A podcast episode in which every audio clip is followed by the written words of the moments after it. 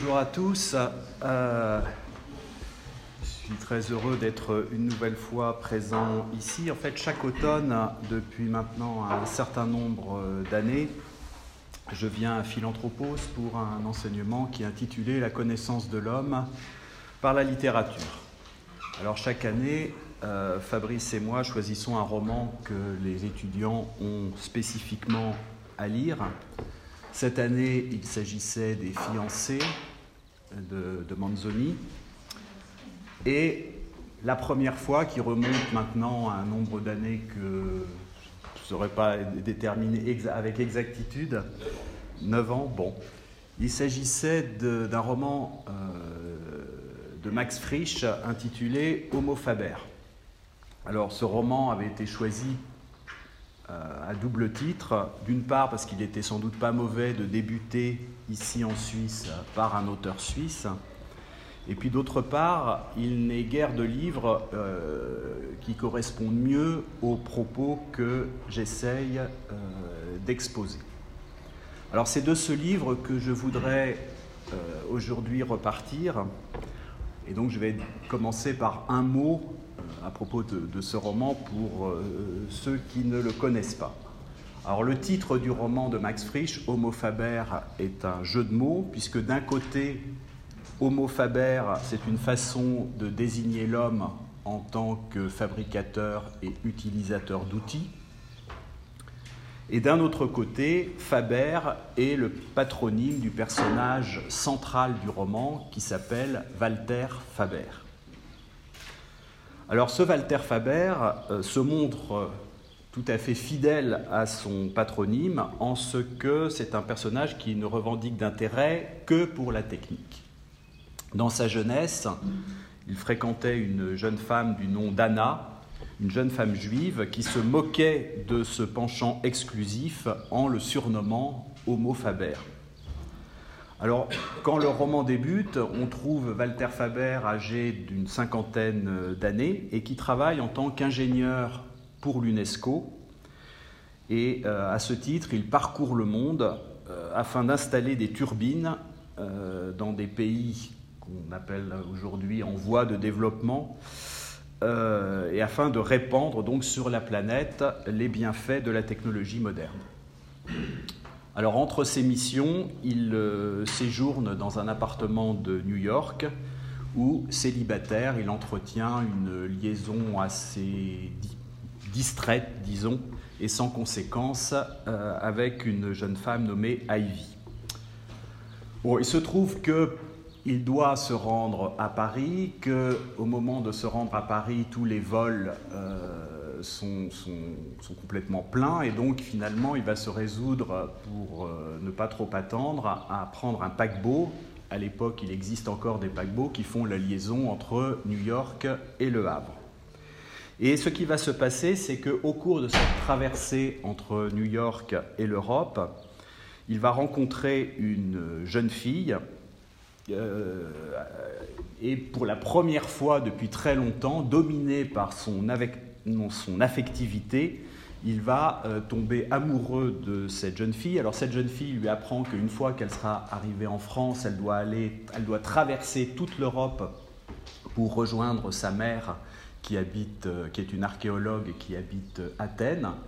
Et euh, Walter Faber, tombé amoureux de cette jeune fille et en même temps inquiet de lui voir traverser toute seule l'Europe, euh, va se décider de l'accompagner au cours de ce voyage. Alors qu'ils vont tous les deux traverser l'Europe, donc passant par Paris, Avignon, Rome, puis euh, euh, jusqu'à Athènes.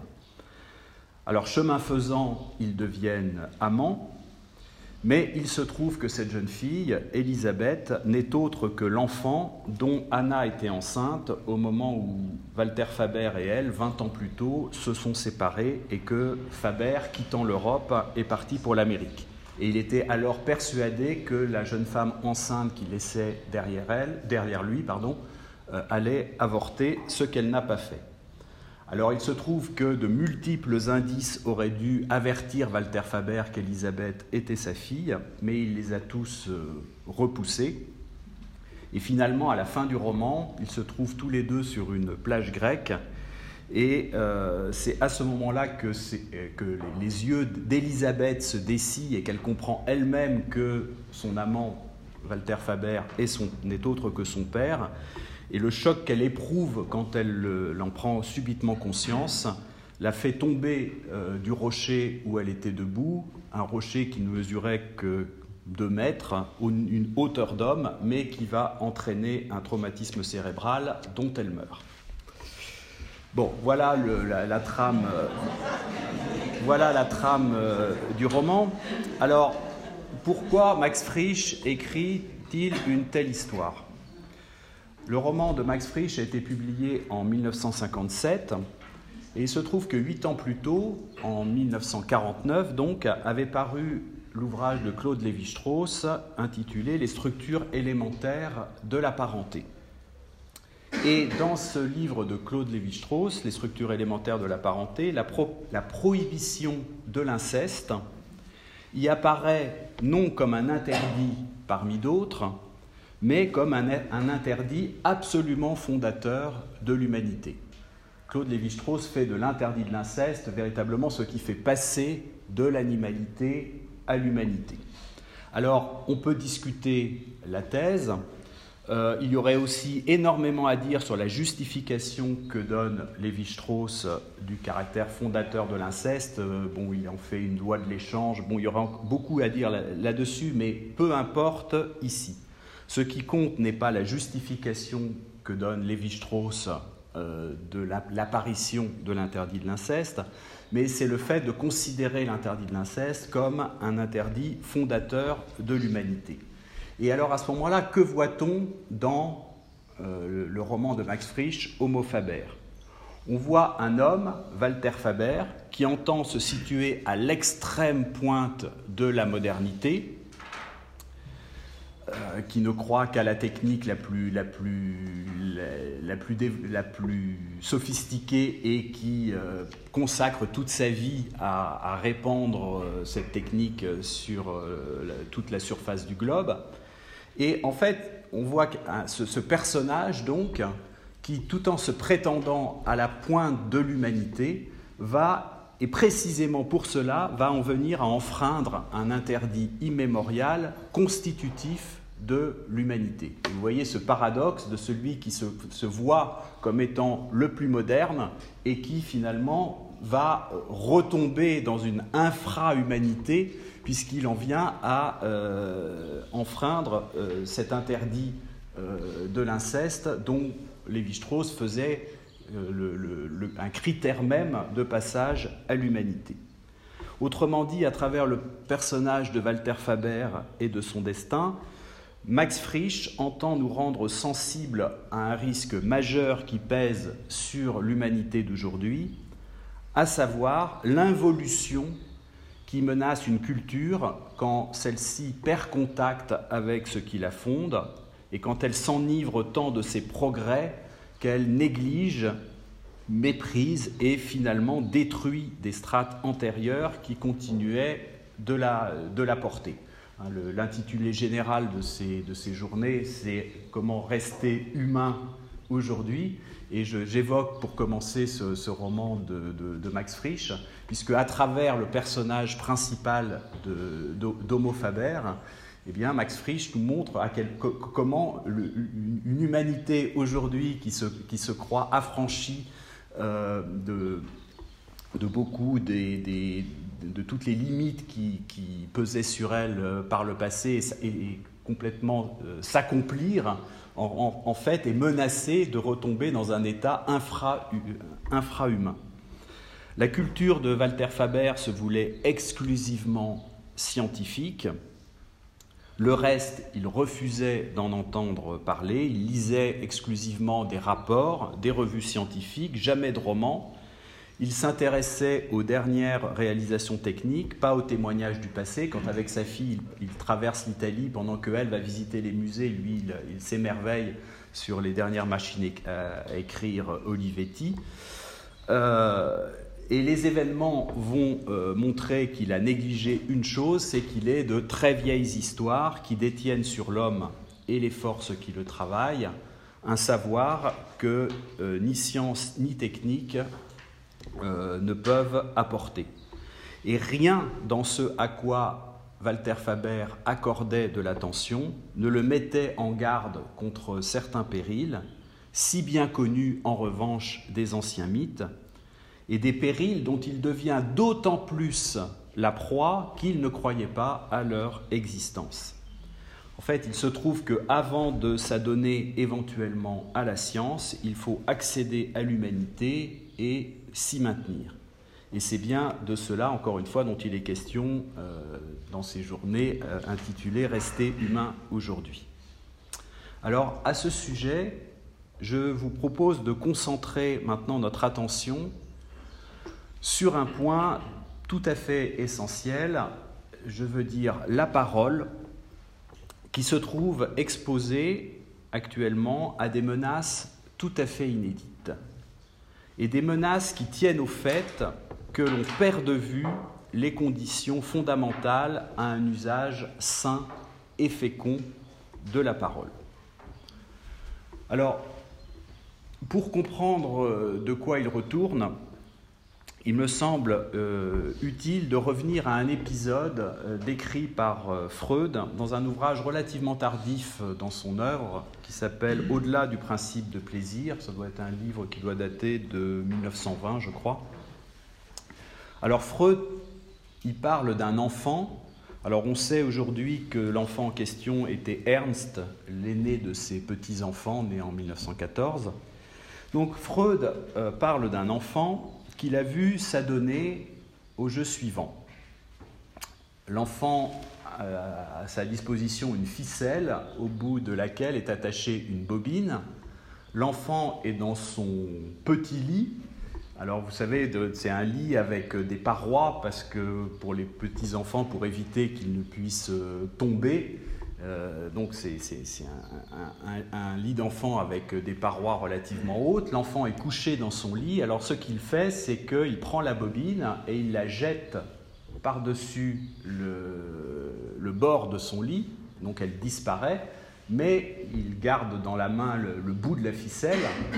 Et une fois que la ficelle alors, quand il lance la, bobine, excusez-moi, j'ai oublié de dire ça, il prononce un haut euh, prolongé euh, qui correspond, il, commence tout juste à parler, qui correspond au fort en allemand, euh, qui veut dire loin, là-bas.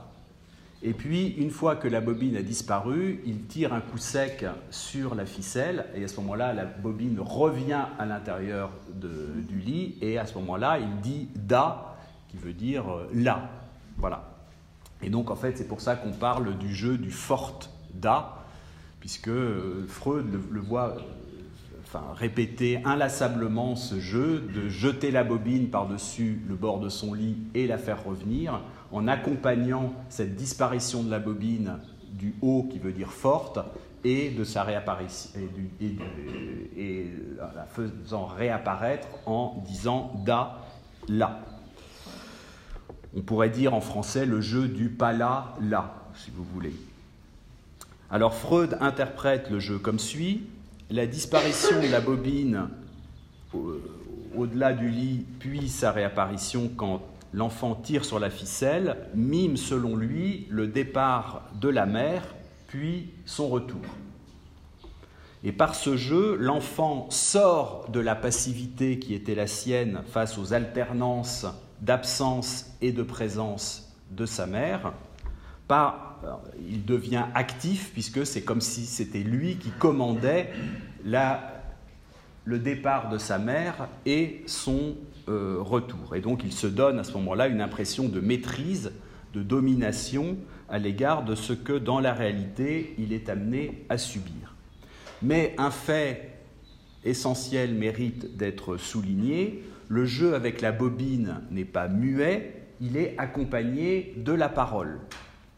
C'est pour ça qu'on parle du, jeu, Freud ne parle pas du jeu de la bobine qui disparaît et euh, réapparaît, mais du jeu du fort da, c'est-à-dire des, mots que prononce l'enfant euh, avec la disparition et la réapparition de la bobine.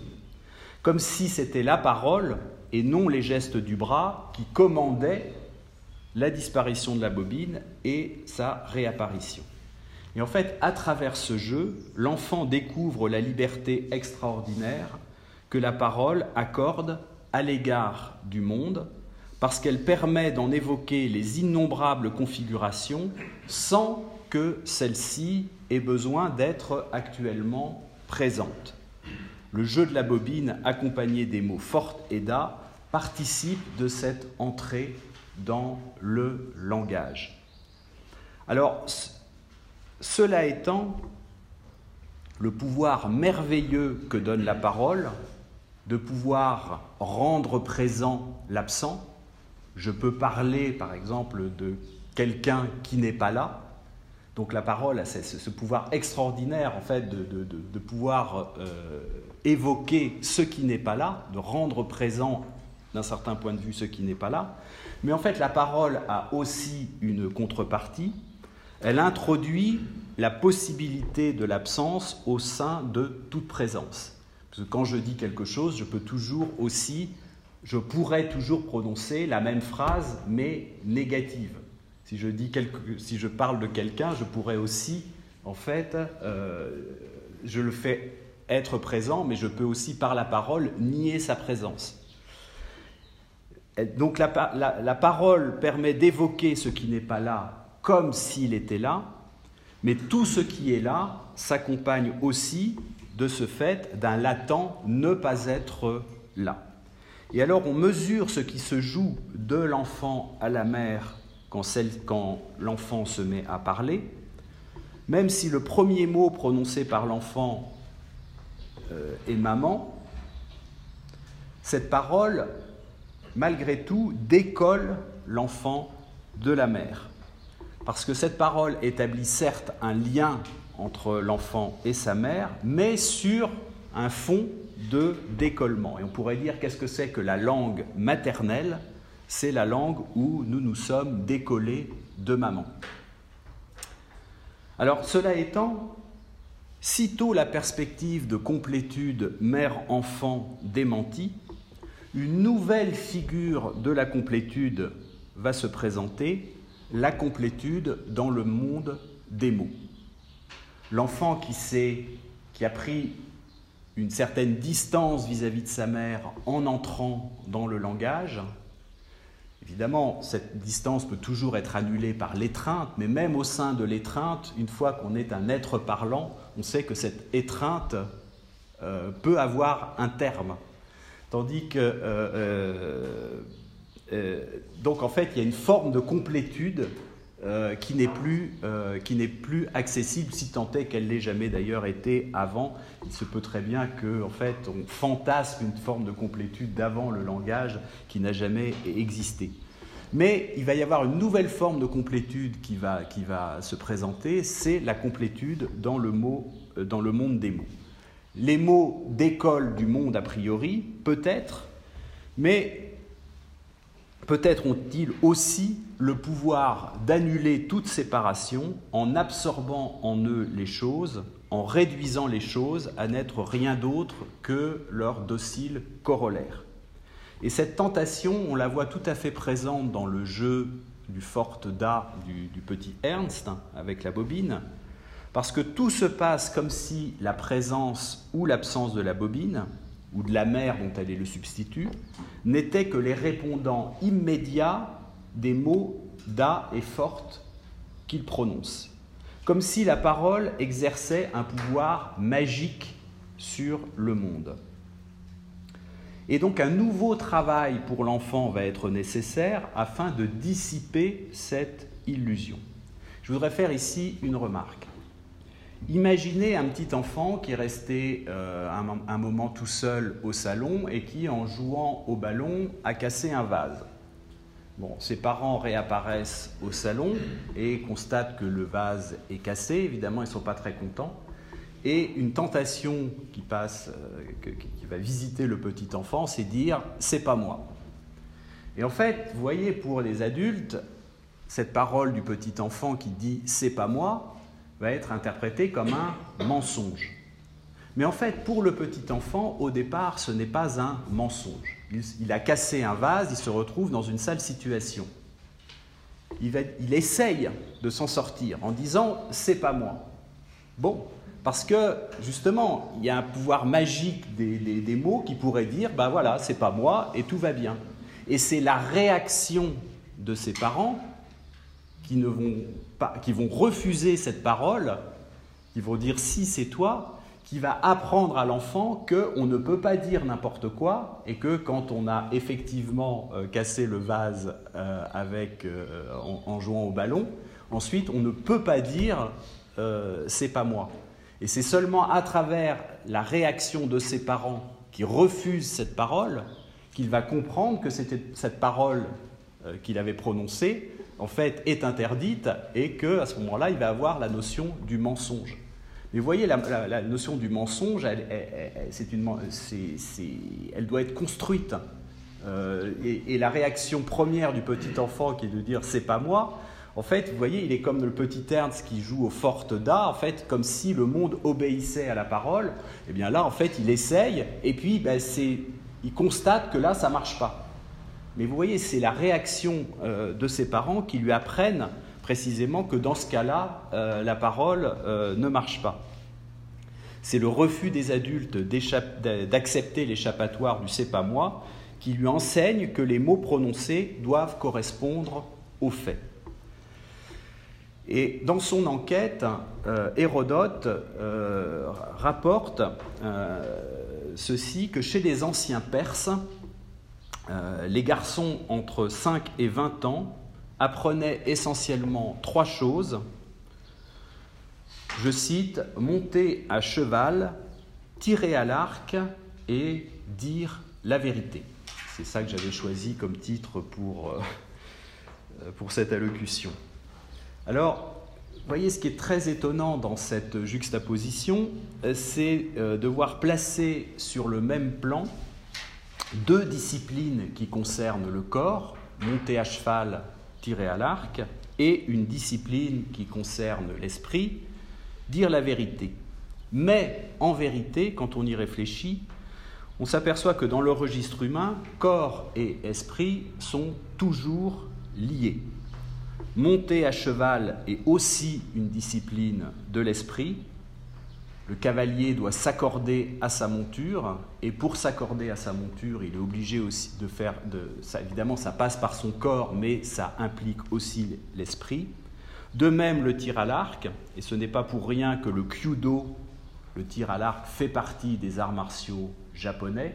Ça demande une très très grande maîtrise du corps qui ne s'acquiert justement que par une discipline aussi de l'esprit. Et euh, réciproquement, dire la vérité est aussi une discipline du corps. Parce que ce que fait son corps, les mots doivent s'y conformer, et ce que l'on dit, le corps doit s'y conformer. Et donc la parole doit être nouée au corps.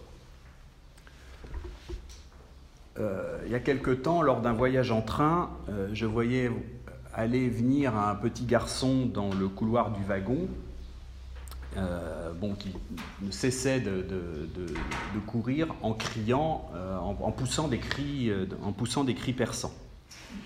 Et à chaque fois qu'il passait au voisinage de sa mère, celle-ci lui ordonnait de venir s'asseoir auprès d'elle, de rester tranquille, en pure perte. Et alors, de temps en temps, euh, elle, agitait par saccade sa main auprès de, son propre visage en disant euh, Tu vas finir par en prendre une. Hein. bon, et en fait, ce qui s'est passé, c'est que le voyage a duré un bon moment et euh, le petit garçon n'en a jamais pris une. Et ce que, bon, pourquoi pas, mais je pense que cette mère aurait mieux fait de ne rien dire parce que par ses avertissements et ses mouvements de main jamais suivi des faits, elle signifiait à son fils que les paroles et le corps constituent deux ordres séparés, indépendants, complètement indépendants l'un de l'autre. Vous voyez, c'est-à-dire qu'il euh, euh, y avait une menace par la parole d'un geste, mais comme le geste ne venait jamais, finalement, ça disait que le registre de la parole et le registre des actes, en fait, c'était deux mondes complètement indépendants. Et donc à ce moment-là, je pense que non seulement elle ne l'éduquait pas, mais elle lui prodiguait une anti-éducation. Alors au passage, il faut bien dire qu'aujourd'hui, rien n'est fait euh, pour aider les parents dans leurs tâches, et l'enfant dans le couloir du train euh, en profitait. Il pouvait d'autant mieux passer outre les avertissements de sa mère qu'il sentait que dans le monde tel qu'il est, elle n'oserait euh, pas mettre sa menace à exécution. Alors, il est évident qu'il euh, est bon et nécessaire de protéger les enfants des abus révoltants dont ils peuvent être euh, l'objet, dont ils peuvent être les victimes, mais en revanche, il n'est pas bon qu'au nom des Cosettes martyrisées par les Thénardier, les adultes en général et les parents en particulier se retrouvent, au sens littéral du terme, paralysés comme privé de, comme privé de corps. Parce qu'au lieu de garantir les liens entre les mots, les corps et les choses, l'instance sociale semble désormais travailler contre leur établissement. Et nombre de phénomènes contemporains trouvent, à mon avis, là leur origine. Alors une manifestation particulièrement spectaculaire de la déliaison entre la parole et le corps, dont il a déjà été abondamment question euh, jusqu'ici, euh, s'observe dans la vogue actuelle du transsexualisme. La découverte de la différence des sexes est pour le petit enfant une expérience décisive. Dès lors que l'humanité est composée non pas d'êtres humains secondairement masculins ou féminins, mais est composée d'hommes et de femmes, et que chacun est soit homme, soit femme, mais pas les deux à la fois, aucun être humain ne peut prétendre incarner le tout de l'humanité. Le partage sexuel vient donc démentir les fantasmes de toute puissance avec le partage sexuel, c'est une réalité fondamentale qui s'impose. Je peux citer ici les termes du psychanalyste Jacques Lacan. Que le sexe, ça soit réel, ceci ne fait pas le moindre doute, et sa structure même, c'est le duel, le nombre deux.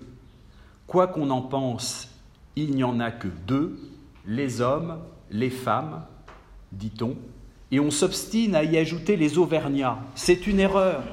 Au niveau du réel, il n'y a pas d'Auvergnat. Ce dont il s'agit quand il s'agit de sexe, c'est de l'autre, de l'autre sexe, même quand on y préfère le même. Alors, un mot pour clarifier cette référence un peu curieuse de Lacan aux Auvergnats. En fait, Lacan fait référence à une anecdote qui a pour cadre la guerre d'indépendance américaine. Vous savez que euh, des contingents français ont participé à cette euh, guerre d'indépendance américaine parce que quand on pouvait donner un coup de main aux ennemis des Anglais, euh, les Français n'allaient pas se priver. Donc il y a un, un, contingent français qui a participé à cette guerre d'indépendance américaine commandé par le maréchal de Rochambeau. Et alors, à la veille d'une bataille, George Washington, le général en chef américain, et Rochambeau visitent les campements. Et Washington est absolument stupéfait de voir les soldats d'un régiment d'Auvergne euh, danser une danse endiablée, une bourrée euh, endiablée. Et à ce moment-là, il se tourne vers Rochambeau et il lui dit Quels sont donc ces soldats qui se battent comme des hommes et qui dansent comme des femmes? Et à quoi Rochambeau aurait répondu Ni homme ni femme, tous auvergnats. Voilà. Et donc, euh, je rappelle maintenant ce que dit Lacan il n'y a que deux sexes, les hommes, les femmes. Au niveau du, réel, il n'y a pas d'auvergnat. Voilà, c'était le, jeu, le, jeu auquel se livrait euh, Lacan. Alors, une autre chose que je peux signaler, c'est que autrefois, pour dire à quel point la latitude législative du Parlement anglais était immense, on disait de cette Assemblée qu'elle pouvait tout faire, excepté faire d'un homme une femme et d'une femme un homme. Et vous voyez que dans cet adage, euh, la différence sexuelle représentait la limite par excellence, celle qui faisait qu'en ce monde, euh, précisément, il y a des limites, il y a de l'impossible. Et on comprend que réciproquement, donc, la différence sexuelle va représenter un véritable abcès de fixation pour la toute-puissance imaginaire qui va être elle-même favorisée par un usage incontinent du langage. Jusqu'à une date récente, les personnes qui s'adressaient aux tribunaux français pour obtenir une modification du sexe inscrit sur leur état civil se voyaient opposer le principe d'indisponibilité de l'état des personnes. Ce n'était pas possible de changer son sexe dans l'état civil.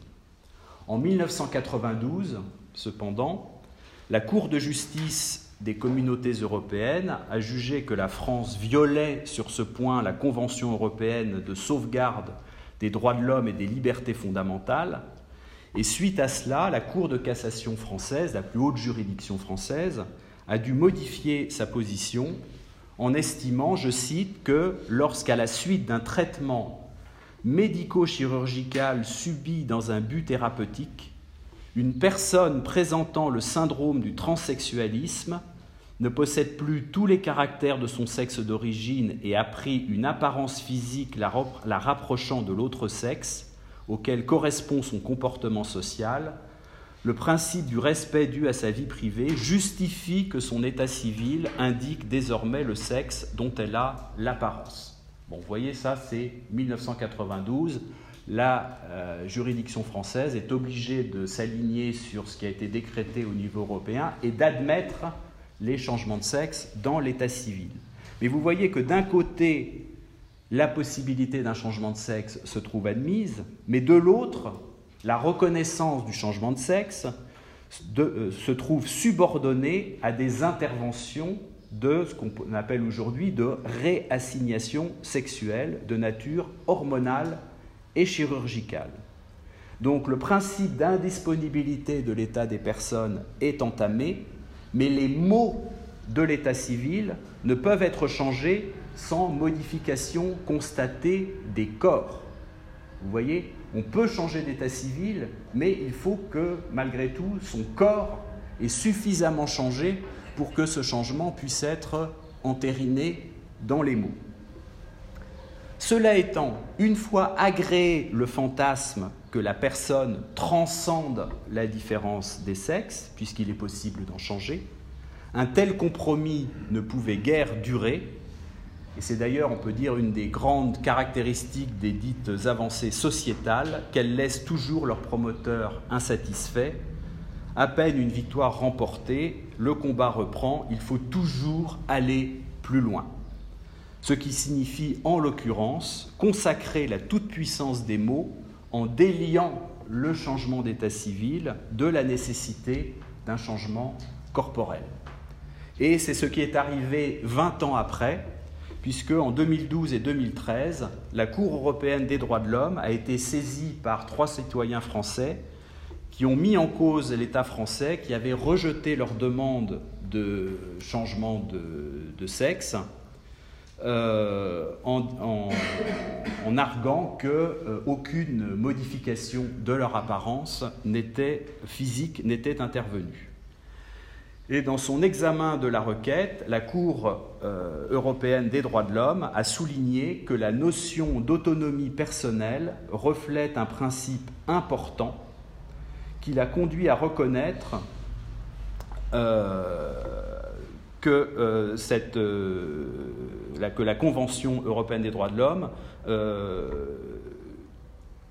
comporte, implique un droit à l'autodétermination dont la liberté de définir son appartenance sexuelle est l'un des éléments les plus essentiels.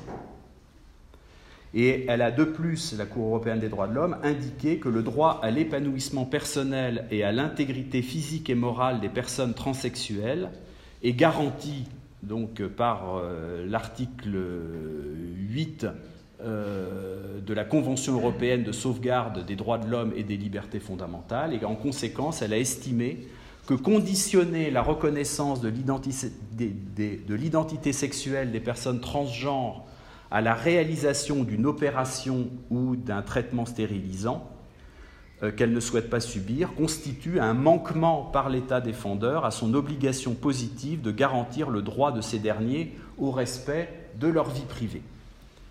Et donc la Cour a observé que du reste, euh, l'État français s'était euh, déjà lui-même conformé à ces nouvelles dispositions et que dès lors, le changement de sexe n'était plus subordonné au fait d'avoir subi des traitements médicaux, une opération chirurgicale ou euh, quelconque euh, modification hormonale. Et donc en fait, on voit qu'à ce moment-là, le changement de sexe devient quelque chose de purement déclaratif. Donc ce régime purement déclaratif de l'identité sexuelle euh, accrédite une subalternation subalternisation du sexe par rapport au genre, déconnecté des réalités corporelles et considéré comme seule catégorie pertinente. Et ce passage du transsexualisme au transgenrisme n'empêche donc pas que des personnes recensées comme hommes puissent enfanter, ni que des personnes recensées comme femmes puissent féconder d'autres femmes. Alors on peine cependant à comprendre ce que pourra continuer à signifier en pareil cas le fait d'être homme ou femme. Puisque au bout du compte, la détermination farouche à changer de sexe apparaît contradictoire avec la récusation de la différence la plus fondamentale entre les sexes. Si, comme le veut Judith Butler, je la cite, le langage jouit du pouvoir de créer ce qui est socialement réel à travers les actes locutoires des sujets parlants. Fin de citation. On se demande quelle réalité sociale pourra encore engendrer le langage une fois que les mots auront cessé de renvoyer à quelque réalité que ce soit en dehors d'eux. La toute-puissance du langage, quand elle cherche à se réaliser, ne peut aboutir, à mon sens, qu'à une complète insignifiance de celui-ci. Mais essayons de comprendre ce qui rend possible une telle évolution. Et vous voyez la rapidité euh, avec laquelle cette évolution s'est produite. Jusqu'en 1992, en France, il était absolument impossible de changer de sexe. 1992, on peut à condition qu'il y ait des modifications corporelles. 2012, c'est terminé. Chacun, on a un droit, c'est garanti par la Cour européenne des droits de l'homme, on a le droit à l'autodétermination de son sexe sans que l'État n'y ait, rien à redire, puisque ce serait à ce moment-là, s'il venait voir ce qui se passe dans mon pantalon, ce serait une atteinte à ma vie privée. Donc voilà, c'est comme ça que les choses se passent, mais donc vous voyez que tout se passe en, l'espace de 20 ans.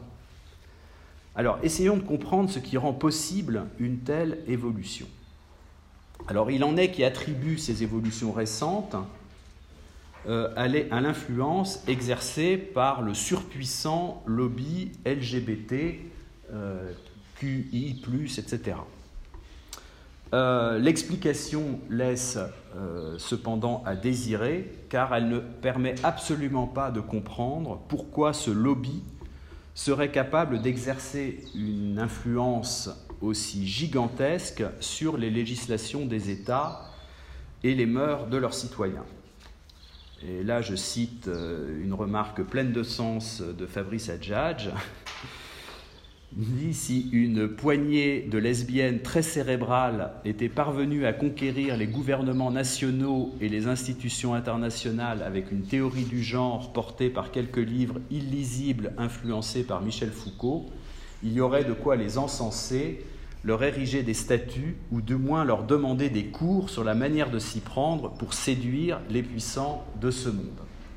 Effectivement, ce serait vraiment, si c'était vraiment purement du lobbyisme, il y aurait vraiment des leçons à, recevoir de ces, de ces personnes pour savoir comment s'y prendre pour obtenir en si peu de temps des, résultats aussi spectaculaires. Franchement, le lobby des, pétroliers à côté euh, ou des lobbies pharmaceutiques, c'est rien du tout.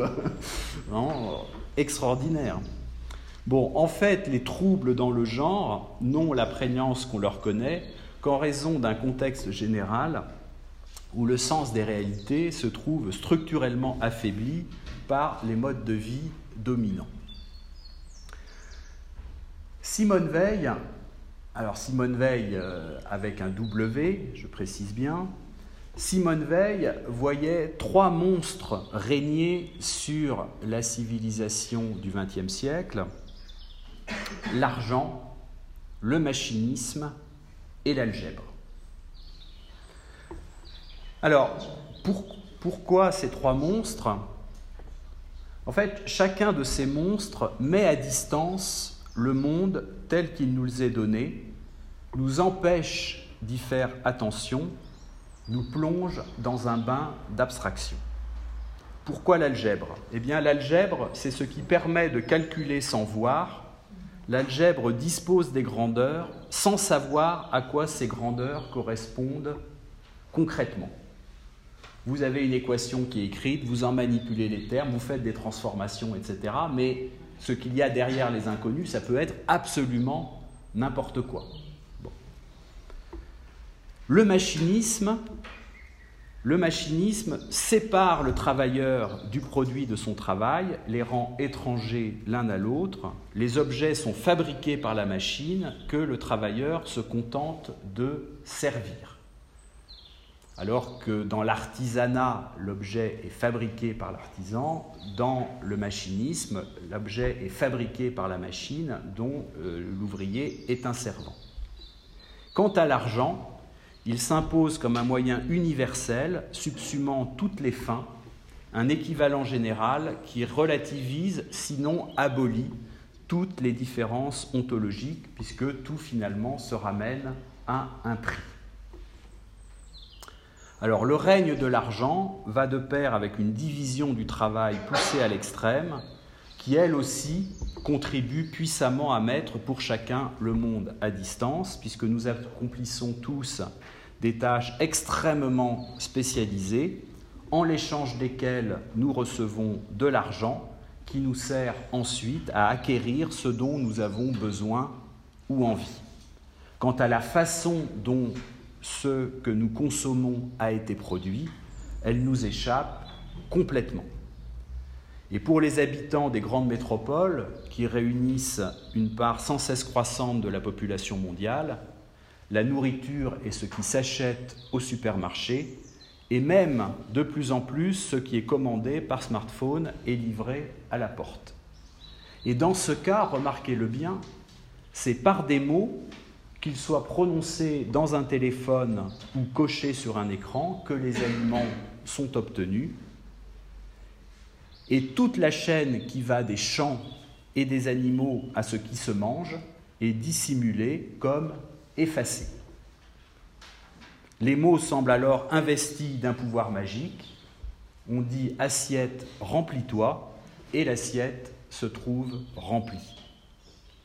Le monde dans lequel les liens entre les mots et le corps sont récusés, le monde dans lequel les liens entre les mots et le corps sont récusés, un mot où il est admis comme un droit humain fondamental qu'un homme puisse être une femme et réciproquement, et le même monde où l'on mange des plats commandés par une appli, réchauffés au four à micro-ondes.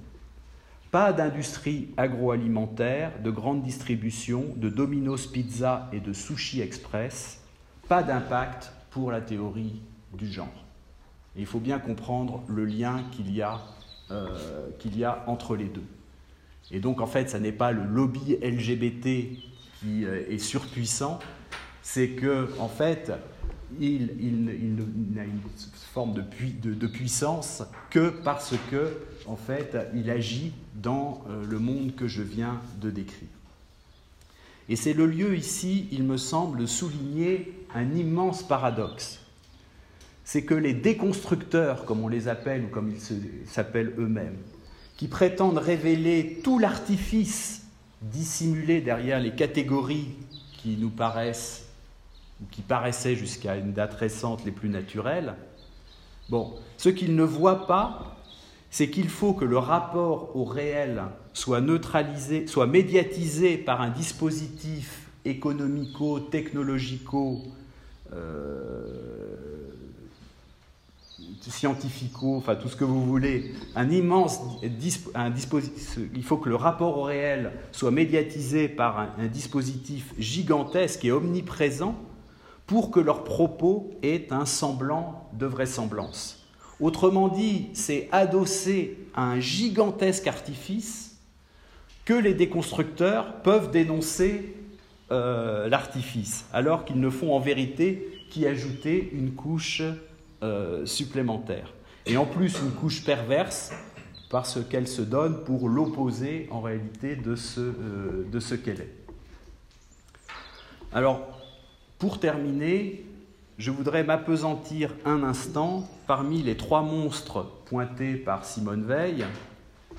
Je le rappelle, algèbre, machinisme, argent, sur le cas de l'argent. Le rôle joué par l'économie monétaire dans la déliaison entre les mots d'une part, les corps et les choses d'autre part est très important. Mais attention, il faut quand même prendre garde à ne pas dire trop de mal de l'économie monétaire en tant que telle.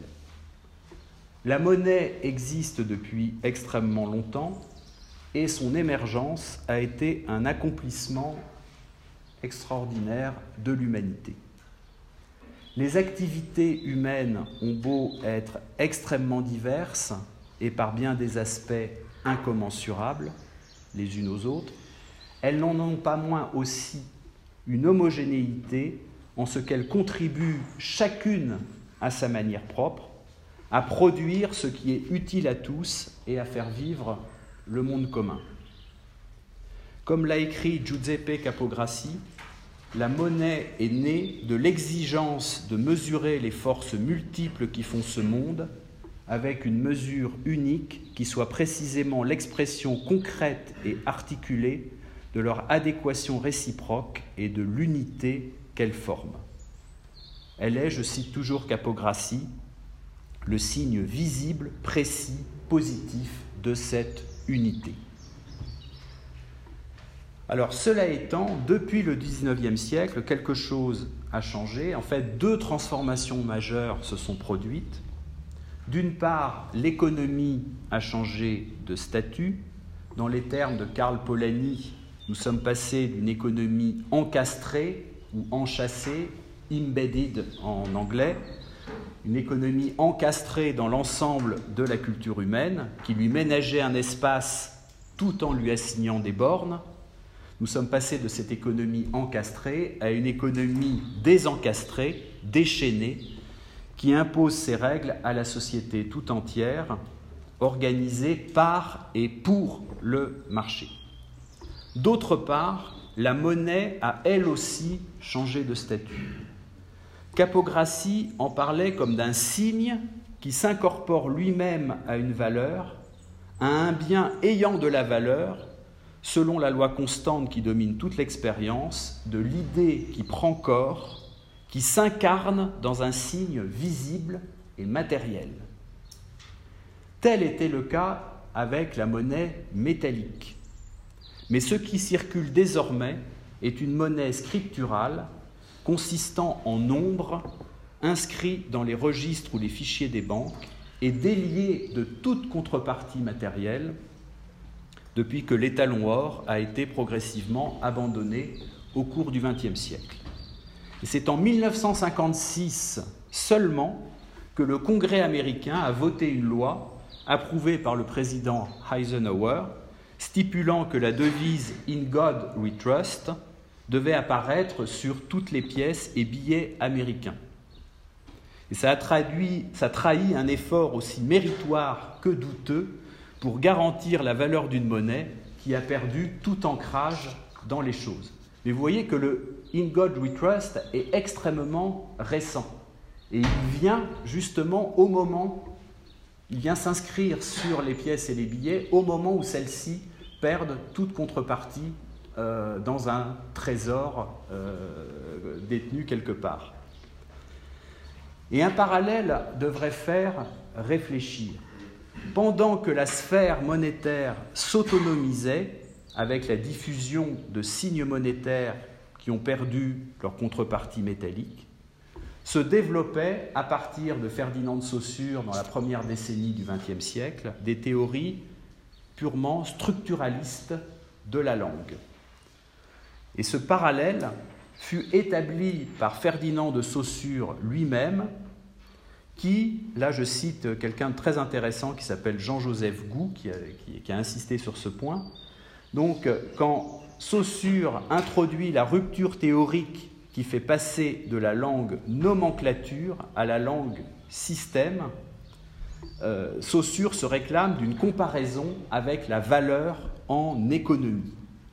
Le passage d'une langue nomenclature, où un mot vaut pour une chose, à une langue système, où un mot n'a de valeur que de position en relation avec d'autres mots, eh bien, ce passage s'appuie explicitement sur l'homologie avec la valeur monétaire dans son statut purement nominaliste.